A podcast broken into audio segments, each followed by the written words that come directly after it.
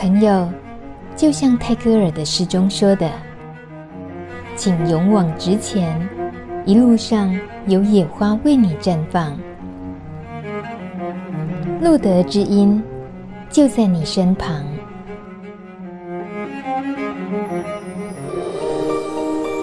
Hello，大家好，我是大米，欢迎收听路德之音特别直播的药瘾减害系列节目第三集。今天来宾将带我们走进药瘾家属的内心世界。他是路德协会的社工员游仁佑，他有一个可爱的绰号叫做海绵，真的人如其名哦，海绵就是给人一种。柔软舒服的感觉，而他的工作主要呢是艾滋个案管理，还有药瘾家属服务和减害的讨论等等。我们这一集将和海绵深入探讨药瘾者家属的处境和需求，以及以及他个人到监所服务陪伴女性受刑人的故事。那就先从药瘾的部分谈谈吧。路德协会目前以减害思维提供给药瘾家属的服务有哪些呢？药瘾的部分，呃，它是在录的的话会分成直接服务药瘾的个案跟服务药瘾的家属，分这两块出来，嗯、是吗？对，因为诶、欸，而且其实我们以台北办公室啊，就是因为像台中是有药家啦，药家可能就会有单纯的药瘾的个案跟家属，可是以台北办公室为主，我们主要是服务 H 的 HIV 的朋友为主啦。嗯、可是因为近年来 HIV 朋友合并有药瘾的议题的人数开始渐渐增加，这样子对，然后我们的服务的确就会。有分为就是服务 H 药瘾的个案还是家属的部分这样子，嗯，对，会对于家属的部分的服务，它是指哪些呢？他们的需求是什么？嗯，以家属的服务的部分呢，啊，最主要我们是可以个别的会谈，或是他单纯打电话来做一些药引相关咨询，或是。诶、欸，甚至因为其实我们有家属团体，但家属团体其实我们以前最主要是单纯为 HIV 的朋友的家属进行家属团体，嗯、但是近年来因为就是合并药瘾的人开始变多，所以近年来有一些参加药引呃参加家属团体的。家属其实也开始有讨论出一些，就是哎，有药引的议题，然后会在团体中可能有做一些讨论这样子。嗯哼，对。所以这些家属他们呃需要的也是以我们这一次特别关注减害的这个部分来讲，这也是一般家属在遇到自己的家人有药瘾及艾滋这样子的双重身份的时候，他们可能第一时间是没有办法想象。减害的这个思维的事情吧。嗯，对，因为其实很多家属，应该说台湾对于药瘾这件事情一直都在提的是戒毒啦，嗯、然后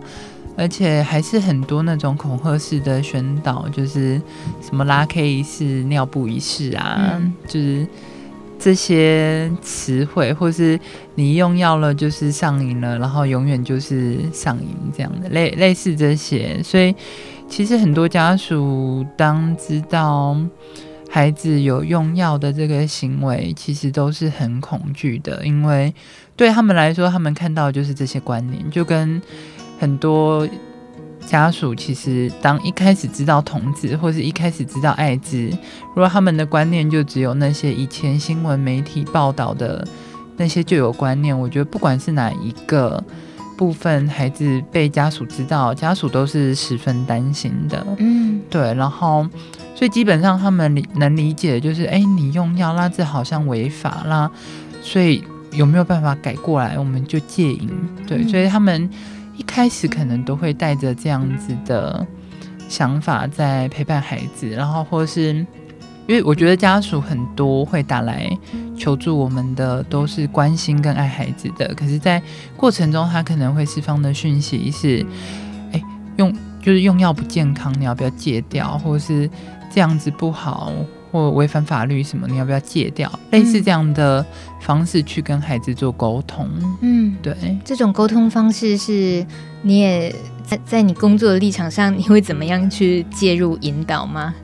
其实我会给家属，应该说在服务家属会有几个不同层面的考量啦，因为。刚来求助的家属，如果那个情绪是很紧绷的，他很紧张，他很担心孩子的这个部分的话，一开始我其实最先做的不会是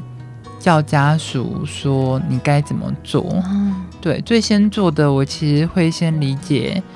他爱孩子的那个心，然后他的担心这些，先去同理他这些，然后。陪他聊聊，可能看他哭或是什么之类的，然后陪他度过这一段他很难过的时间。然后在这个过程中，我会先请家属一定要做到的一件事情是，要先能够好好的照顾自己，然后还有要能够做自己的一些生活，因为生活不能够只是围绕在孩子身上，因为他必须先让自己好过一些，他才有办法有。心力可以持续陪伴孩子，因为药瘾这件事情是一个很长的路程啦。嗯、对，他不会是孩子一说要改变，或是家属一说要要戒瘾或什么，讲完隔天或是一个月或多久就变了。他前前后后可能还会反复的前进后退，前进后退，那这个有可能是几个月，也有可能几年，甚至都是。一辈子的功课都有可能，所以我觉得最先一开始做的事情，我是想要让家属先能够好好的照顾自己，嗯，对。然后我觉得我也会让家属知道，他其实做的已经够好了，因为很多家属其实来到这边会开始觉得。这其实也跟孩子如果是同志或什么，嗯，就有一点类似的心境，是家属会觉得是不是我做错了什么？嗯、是不是我怎么了？是不是我怎么教？对，就会先有自责的这个行为。所以我其实前头会花时间是让家属知道，这个社会没有教我们如何教育小孩，嗯、这个社会没有教我们如何当一个百分之百的妈妈，或是百分之百的爸爸。所以我觉得。当你有踏出来求助，然后或是当你有开始在陪伴孩子，我觉得这都是一个很不容易的事情，这是应该值得被肯定的。对，然后我觉得这是前期，对，我会先做这件事情，让他们被肯定、被理解，然后能够有人可以说，对，让他们知道有一个人可以说，或是有一个地方是可以。接住他们的这些话语，因为他们可能对这件事情根本没有任何人可以聊，因为家属可能就会觉得，那这种东西怎么敢跟亲朋好友说？说了也不知道别人怎么看，所以至少一开始我们创造了这个空间，这个机会，对，然后再接下来我可能就会开始跟他们讨论，那我们可以如何去了解孩子，跟如何。开放式的跟孩子沟通，对，嗯、因为很多家属在进来的过程中，可能想象就是孩子就是喜欢用药，嗯哼，或者孩子用药就是为了性，他自己去定义孩子要的理由就对了。对，因为很多时候我们看到的这个东西都是结果，嗯，但家属可能觉得这个结果可能就是孩子要的，但其实这个结果前头有很多。不同的原因在影响他，包含可能与家人的关系，包含工作上的一些压力，或是职场与人的关系，或是被爱的渴望，这些都有可能。嗯、对，所以我会请家属，也许可以观察，或是陪孩子聊聊他发生了什么事，因为其实甚至有一些用药的孩子，也不一定会知道自己。为什么要用药？可能一开始用药有一些迹象，可是用久了会根本忘记自己为什么要用。反正一件事情发生了，他当下就觉得我要用药让自己好过，但他其实没有想过这些是为什么。所以我觉得我也会跟家属讨论，就是可以观察或是跟孩子谈谈这部分。可是就是跟孩子谈论药瘾这部分，千万不能用指责的方式，指责或批评，嗯、就是我们要能够够开放，然后能够听到孩子发生的这些事情，然后我们不能够说这样不好，那你就是要戒这些，因为当孩子谈出了这些东西，家属一说出了你这样不好、不健康，或是要戒。孩子可能久而久之就再也不会想讲了，嗯，对。但我们要先建立孩子可以讲，因为这样家人才知道孩子正在经历什么，嗯，然后才有办法继续下去这样子，嗯，对。所以开放式的沟通也很重要，因为可以多了解孩子，然后能够理解孩子，我觉得就是孩子可以开始慢慢决定要不要改变的第一步。哦，对。开放式的沟通，你说的这个情境啊，我其实真的简单的想象就知道，那对父母来讲，对一般啦普遍父母来讲，会有多么大的挑战。很可能他就是得到的答案，就是挑战了自己长久以来的家教，就是不是跟你说不能这样，结果你还跟我讲说理由，你就是要这样之类的。所以呃，得要自己也真正的愿意听孩子的声音之后，然后。才能够得到更多孩子真正他需要的协助是什么？哇，走到这一步不容易。从刚开始你前面的那个你，你先接住了家属那个部分也是很，我觉得很感动的。就是我们当然也都常常很关心于呃感染的药瘾者这样子他们的当事人的身份，想要提供协助。可是那个家属确实如果没有人接住他的话。那能够支持这个当事人的力量，就又少掉一个很重要的一环。所以家属的情绪也好，他们的压力这些能够被接住，也是真的很重要。能够走第一步，走第二步，那海绵跟我们。接下来能够 能够告诉我们，所以如果能够顺利的走到第二步了，就开放的这样子的沟通了，然后后面又要怎么样能够进阶到让药瘾家属也去理解减害的这方面思维？因为当开始谈论这些就是开放式沟通之后，我其实也会慢慢加入说，因为。当他可以开始理解孩子，我就会开始跟他们谈。对啊，就是用药这件事情，它是一个结果，那背后有很多成因，所以这些成因我们其实需要一步一步破解。而且它不是你说戒就可以戒，过程中可能会有很多阻碍，或是今天我们发生了 A 事件，可能例如工作跟职场同事关系不好，所以跑去用药，那。我们可能发生这件事情，我们找到了替代方案，不用不用药的方案之后，也许他成功了。可是他还可能有其他 B、C、D 的其他事件，可能被爱的需求，或是跟家人的关系，或是压力。对，那这些每一个都需要一步一步的去破解，才有办法让孩子真正的去解除掉用药的这件事情。所以我时常会跟不管是药瘾的朋友或是家属来说，我觉得，当药瘾者每次用药这件事情，它其实不是一个退步，它其实是一个新的转机跟契机。啊、对，因为当他用药了，我们就可以针对他这一次用药去讨论他发生了什么事。啊、对，那上一次之前我们讨论的有什么东西，可能是。我们没有讨论清楚，没有讨论到的，嗯，还有什么东西可以调整？嗯，对，因为有这个契机，我们才可能讨论调整。因为没有发生，我们可能就不会知道那怎么去应对那些。对，嗯，那可能还是会有潜在的一些议题存在。所以，当我们知道他用药，可能。这一个东西就是一个很好介入的契机，这样子，嗯嗯，对，所以这这些东西其实都要很开放的讨论才有办法做到，因为当如果没有办法开放讨论，孩子连他用药这件事也不会讲，那个契机就永远不会出现。嗯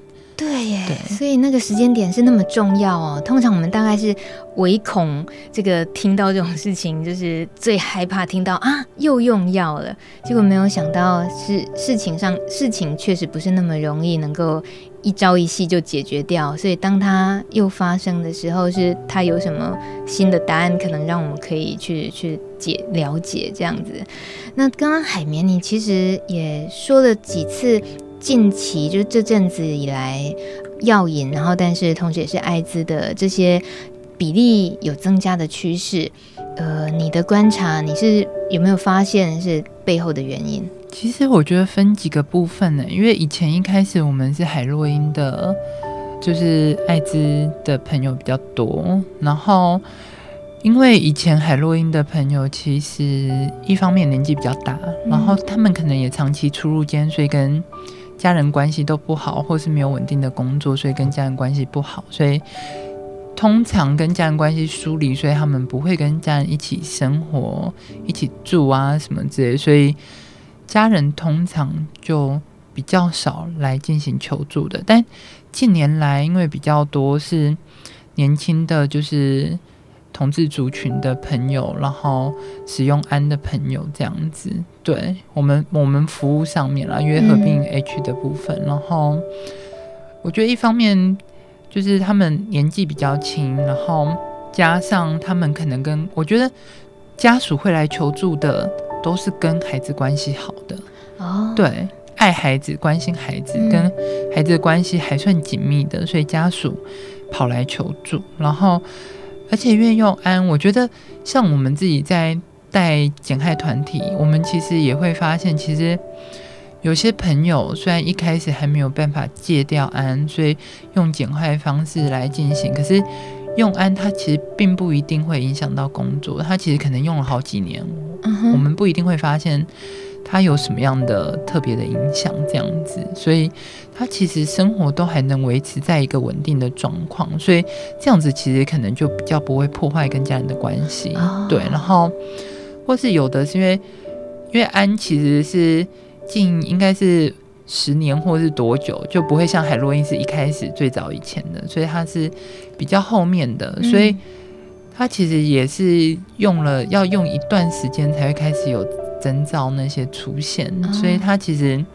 像我也在想，近几年我接到的家属，其实也是因为通常。他们来求助，得知孩子用药这件事情，有可能是最近。可是了解到孩子多久以前用药，可能都已经一阵子了，嗯、就可能是好几年前。所以可能也跟用药用了几年之后，开始有一些议题产生，所以家属知道最近来求助，可能这也有关系。嗯哼，对。你指的议题产生，就是指发生了什么事件？通常是身体吗？还是说？会常接到的状况是什么？可能包含就是发现哎被钓鱼哦，然后有法律的部分，嗯，又可能是因为当用久了之后，哎，最近可能用用的量或是频率比较大，然后开始有一些身心症状的出现，嗯，或是工作生活变得没那么稳定，嗯，家人就会发现哎好像有点不太对，嗯，对，有的人是如果有发展到这样的话，家人发现了之后。后续再去讨论或什么，可能就发现了这件事情。嗯哼，对，在那种情况，能够知道要去找相关的管道，然后寻求帮助。就像刚刚海绵说的，愿意做那一步的，其实都已经不容易，而且其实也不会很多。大部分很可能就是害怕，或者是生气、愤怒，然后很可能就把这个家人往外推。这这个情况是不是现在还是蛮常见？诶，以目前，嗯，我没有办法很能直接说这个状况能不能是不是很常见，是因为我觉得有时候家属把孩子往外推，会有很多不同的因素影响。嗯，对，因为也可能这件事他困扰了很久，但家属可能前提是他也没有找到一个好的沟通管道了，然后这件事困扰了很久，然后看到孩子反反复复，所以他最后放弃了，这也有可能。可是。因为我觉得这个因素蛮多的，然后也许家属一开始是愿意等待，但是那个方式可能不是孩子可以接受或是什么的，对，就是有很多原因。但总之近年我觉得我看到的是有一些家属就是充满了爱跟关心，所以愿意踏出来寻求一些讨论，包含我觉得也可能是因为开始有一些资讯或什么可以找到，所以。家属有找到不同的方式，可能可以尝试或应对，嗯哼，也有关系。如果在听着这个节目、关心这个议题的朋友，他其实就是一个药瘾家属的话，那现在这样听，当然就知道哦，路德协会啊，我可以找一下海绵聊聊天，他会接住我。但除了这样子的话，你会给可能是药瘾家属们，会给他们一些初步的。呃，一些选项可以怎么样找协助，或者是说已经是很资深的药瘾家属，自己也经历过一些风风浪浪，那很可能又需要怎么样的协助可以提供建议给他们？哎、欸，因为我觉得如果是找单位的话啦，因为药瘾其实很多资源，毒防中心那边会蛮清楚的，所以其实是可以去。就是去跟毒防中心做些联络，也许可以询问看看。然后接下来，我觉得就是要看药瘾家属跟药瘾者彼此有没有讨论到那些期待或是什么的。因为接下来很多的服务可能包含是要不要进到戒瘾的机构，嗯、所以可能如果是的话，药瘾家属可能就会期待怎么送去晨曦会或是。阻碍之家，或是一些朝露农场之类的，嗯、或我们的朝露农场也是，对，就是看他们是决定要怎么送，或是他是想要处理自己跟孩子的关系，还是什么。啦总之，现在我觉得有很多单位都有在做一些更生或是药引相关的，可能包含利伯他兹啊，然后更生保护会，嗯、或是就是。还有同行者啊等等的，嗯、就是有不同的单位资源，但因为服务的一些，就是服务他们的一些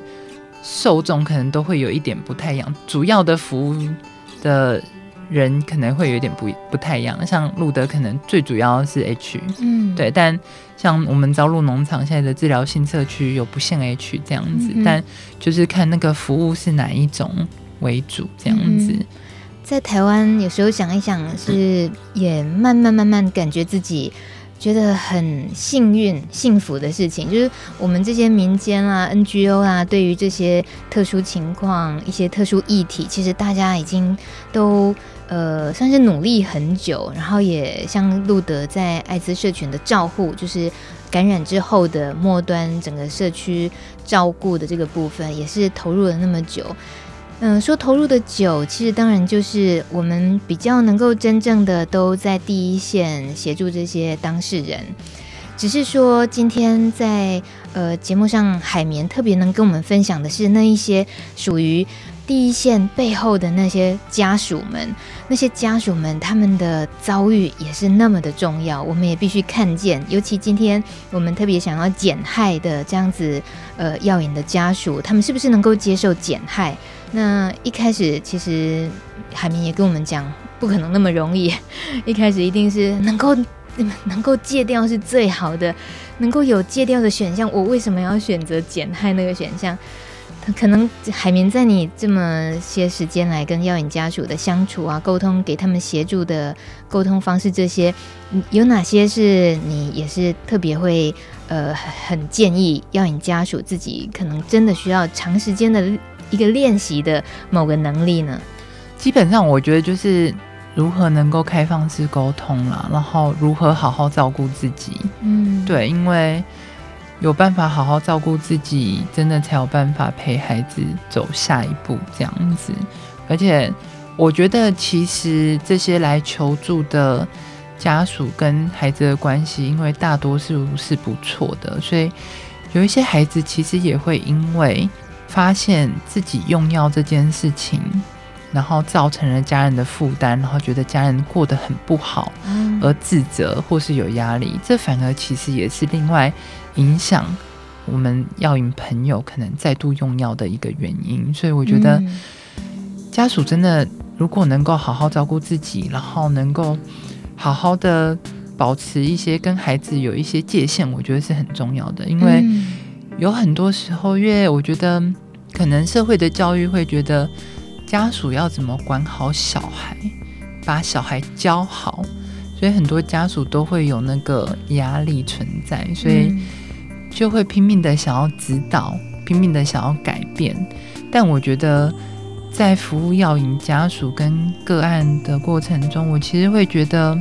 有时候家属也许可以先放下如何改变小孩这件事。先如何好好照顾好自己，改变好自己的生活，嗯，让自己的生活是好的。接下来我们再来陪小孩。可是那个陪不是要改变他，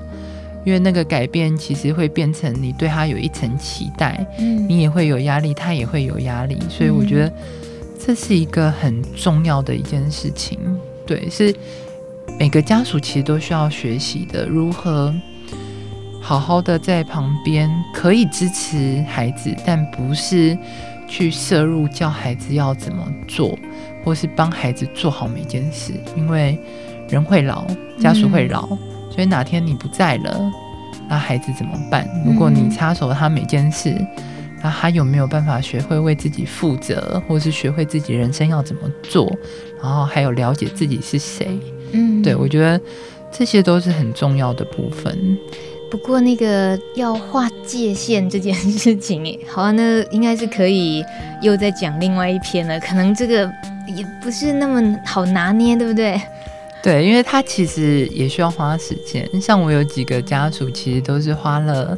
一两年或者两三年的时间，慢慢学会划清界限这件事。但划清界限不是你跟孩子完全不能有任何瓜葛，而是。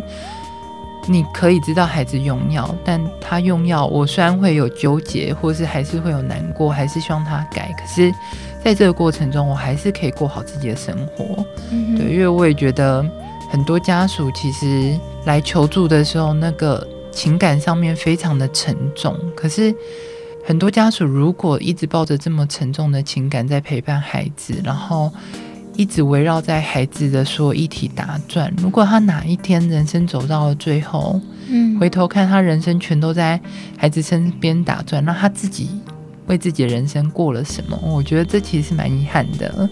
对，所以我觉得那个划清界限不是跟孩子完全分道扬镳，而是我还是可以支持孩子、鼓励孩子、陪伴孩子。可是我在这个过程中，我要有自己的生活。然后让孩子也可以好好的学会如何照顾好自己。嗯，对。那如果从个案的角度，他们能够知道家属在跟他画的那个界限的必要跟重要，他会能够很轻易的能够配合吗？可能也不一定哦。因为我觉得这就是要如何开放式的跟孩子讨论了，嗯，因为可能就会需要，例如。什么东西是我们可以协助的？让我们就是说清楚。对，嗯，我觉得那个说清楚就不会带有任何指责那些，而是真的是坦诚的说清楚我们可以做到什么。嗯，那其他我们不能做的，你可能就要自己试试看。嗯，但我觉得如果你有任何的困难，你还是可以找我说。对，我觉得，因为也是让孩子知道，如果真的最糟的状况，那。也许家人还是可以谈谈的，嗯，对，因为不是完全就是什么都没有，这不是一就是一或零的选择，而是说好我们可能说清楚这样，但如果你真的有困难，你也尝试过，那也许我们可以再讨论看看。但我觉得真的也都要要看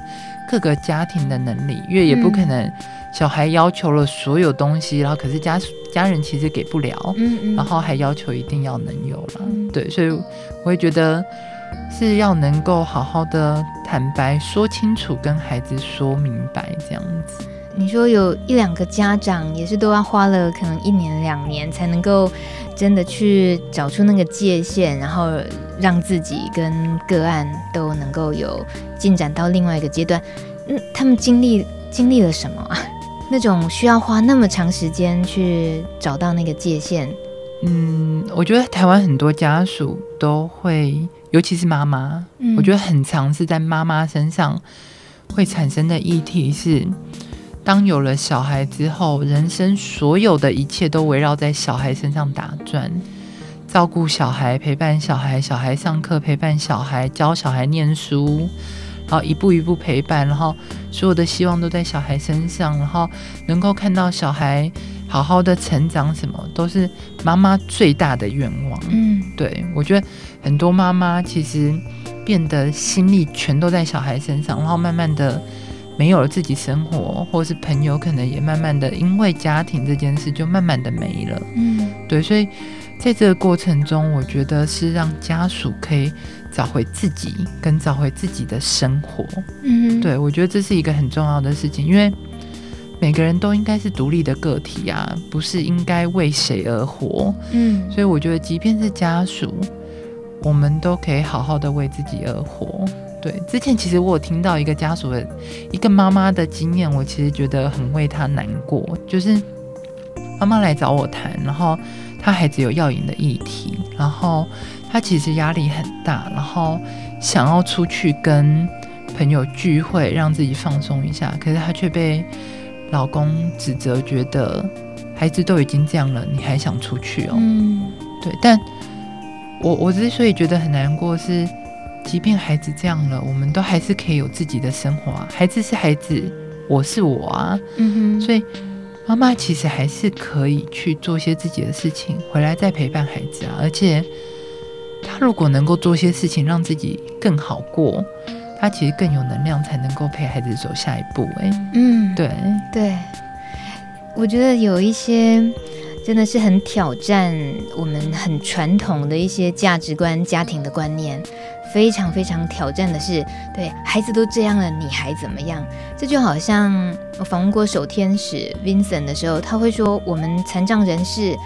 很多人就说，你都已经这样了，你还在想你想要有性生活，是一样的，就是一种你遇到了一个已经是一个谁都不想遇到的状况，可是你还持续被打压，意思是你不能啊，你已经你人生只能更谷底，你怎么可以试着想要透透气干嘛？这。一想就知道，哎，不对劲！你怎么可能把一个可能有点溺水状况的人，你还把他头继续压在水里，不合理呀？可是我们好像普遍的社会氛围里面，很自然而然就会做那件事情，就像那个爸爸会那样对他妻子说话一样。可是对于孩子，也就是那个有药瘾的这个个案来讲，其实说真的，如果他自己夜深人静，他心里想的应该也是觉得。为什么我造成了爸爸妈妈这样子永远不能够轻松生活？嗯、对，他也是会有他自己另外的心理的负担，而这些不见得是说哦，好，我想通了，那我不要让他们那样，我就戒瘾吧。哎，大家这种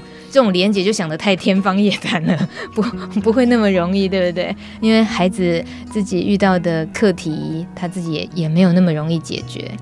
那我们说减害的这件事情，在药瘾家属的部分，听到海绵这么说，我自己也觉得有一些很不一样的思维被打开，就是感觉上我们很容易把重点就是摆在那个药瘾者身上，对，那事实上是要稍微移开来，然后在药引家属这个每一个人每一个生活生命也都需要被照顾好。对，因为毕竟个案为什么会成为个案，它也就是连带有很多影响嘛。嗯嗯。那谢谢海绵。其实你在呃陪伴药引家属的部分之外，还有女性受刑人的部分，呃，尤其是在这些女性呃感染者，他们在监所里头，他们不只是 HIV 的感染的身份，也有药瘾的这个身份。这样子的情况下，其实，嗯，你去对他们的支持或者陪伴，你提供的通常是哪些服务？我基本上在监所里面，我是去做就是团体辅导，然后会带一些卫教的资讯，然后我也会带排卡的活动。排卡，对，我会带像欧卡啊，或是一些其他什么联谊卡什么之类的。我是老了吗？我都听不懂这个东西是什么。就其实。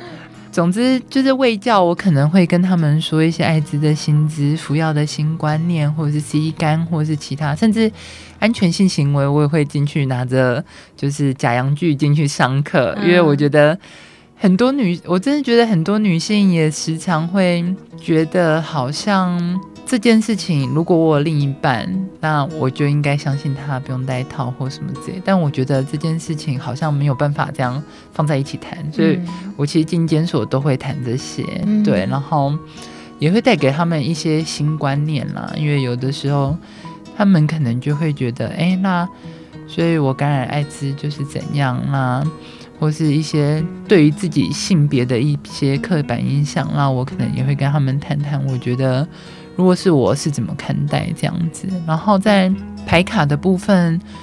我觉得牌卡其实是多了一些支持他们的一些力量，因为那些牌卡是可以反映出他们内在的一些状况，然后或是可以有一些祝福的话语。然后，因为我觉得，其实，在监所里面的女性，其实我觉得很多女性的朋友们充满了韧性。嗯，对，就是生命的强韧。对，但是那个韧性，其实他们在监所里面反而变成。他们有很多的压力，或是有很多的伤心难过，其实他们会压抑着自己的，嗯，对，所以我觉得我过去另一方面就是让他们看见自己还是可以有发泄出来的管道，有人可以聊，然后有人可以了解他们发生什么事，嗯，对，因为像我，我记得近两年，嗯，我去了。就是监所几次哦，就是带团体的过程中，都能够听到女性的朋友们说，最近可能家人或谁往生，嗯，对，然后可能什么时候要去那个，就是请假出去丧礼或什么之类。可是，在谈这些，他们几乎没有眼泪，可是你看得出来他们是强忍着，嗯，因为对他们来说，他们觉得大家在里面。大家都不好过，嗯，所以如果我又把我的难过释放出来，其实大家会一起更不好过，哇，对，所以你你会知道那个强忍其实对他们来说也是某种很大的压抑，嗯，对，然后你也看得出来，他们其实也都在为彼此着想，嗯，对，所以我觉得我去很多时候也在陪他们多聊聊一些他们愿意聊的东西。嗯、对，因为也有的人可能一开始不愿意现在讲出来，因为也怕自己崩溃。可是像之前我甚至很有趣，就是因为有一个女性，她真的就是近期有一些家人走了，然后她一直不敢说，因为她怕在团体中自己会流泪、会哭出来，哦、所以她后来选择写了，就是那因为我会带一些。资料进去跟他们上课，所以他就跟我借了几张纸，然后写了几张，嗯，就跟我道歉说为什么我都没说什么之类的。但其实我很想表达的是，我其实一直没有想要逼你们说，而是如果你们愿意说，你们觉得这样你们会更好过，我觉得我是愿意听你们说的这样子。所以我觉得我进去有很大的一个角色，其实是让他们有多一个支持力量在里面。对，因为平常可能。没有其他人可以听他们说，对，他们这样子有机会抒发一下，也当然是很重要。那我们也担心着的是，他现在毕竟是在监所里面哦，那更难去想象是他如果离开监所。那他的呃药瘾跟艾滋的这个身份其实对女性来讲，那个课题是很大的，嗯，所以通常如果你这样子的陪伴，会也能够感觉得到，或者说很具体的会跟他们有聊到说，如果未来呃他们出监，然后可能还需要什么，那会给他们什么建议吗？我基本上也会跟他们讨论，就是出来之后，反正有任何困难。或是困扰，想要讨论都可以再来找我们这样子。嗯、然后，如果谈有谈到一些近期的初间的，我可能也会给他们一些资源的资讯啦，哦、就是包含可能住的地方有没有什么游收，或是女性的一些更生的单位啊之类的。然后，或是有没有哪边可能可以尝试去申请补助款或什么的。嗯，对，就是我会给一些资讯跟。告诉他们都可以来找我这样子，嗯、对、嗯。我们一般社会大众大概最需要做的，也就是接纳跟理解。可这也正好就是大家普遍 不容易做得好的。嗯，其实你去听他们的那些抒发，去理解他们的人生的困境，你去感受到他们的韧性，对你来讲是那么的容易。那个容易是指。我们听起来也觉得好合理，也觉得很棒。人不就是应该互相帮助、互相理解，不就是应该这样？可是放在我们其他一般人的身上，我不能说我不是社工啊，我不懂怎么跟他们沟通。其实不应该这样子，我们应该也都有一些我们自己可以。可以去做的，慢慢慢慢去调整练习，然后多一些接纳跟理解，对这些朋友，嗯、对不对？对，嗯，因为没有人知道他们的生活背后发生了什么事。如果我们可以少点批评，即便他们犯了错，每个人犯错都是可以有改过的机会啊。所以我觉得我们如果可以少点批评，然后多去理解他们，然后与他们相处，我觉得这会是更好的一个方式，因为。我觉得太多人带着有色的眼睛在看待，哎，你是一个艾滋，你是一个药瘾，你是一个什么？嗯、对，可是这个过程中背后，其实我们并不了解这个人呢。但我们怎么会有办法可以说出这样的话？因为你的一句话，可能反而是让他再度用药或是伤害的一个因子啊。对，因为其实像我自己跟里面的女性真正相处，你就知道那个任性可能某种程度。也是一个可能会伤害他们的因子，是因为当他们很有韧性，他们有一种强势或什么之类的，然后但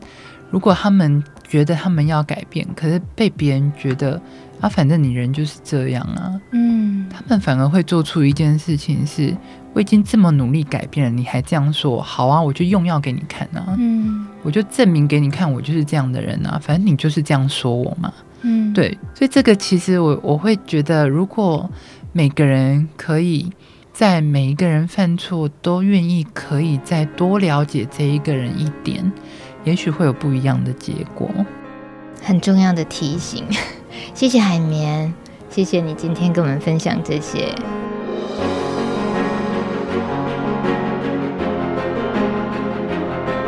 谢谢你收听路德协会特别制播的药引减害系列节目第三集。这个系列总共五集，我们花了很长的时间准备、讨论、访谈和后制，就是希望一步一步跟大家慢慢走、慢慢聊。如果你听了有些感触，不妨私讯到路德协会官网 FB 或 IG，跟我们分享你的心情，我们会找机会回应你，尊重你的想法，想公开或不公开都没有问题。另外也提醒大家，在 Podcast 播客平台可以按追踪关注“路德之音”这个节目，就可以收到最新一集节目通知喽。我们下集见，拜拜。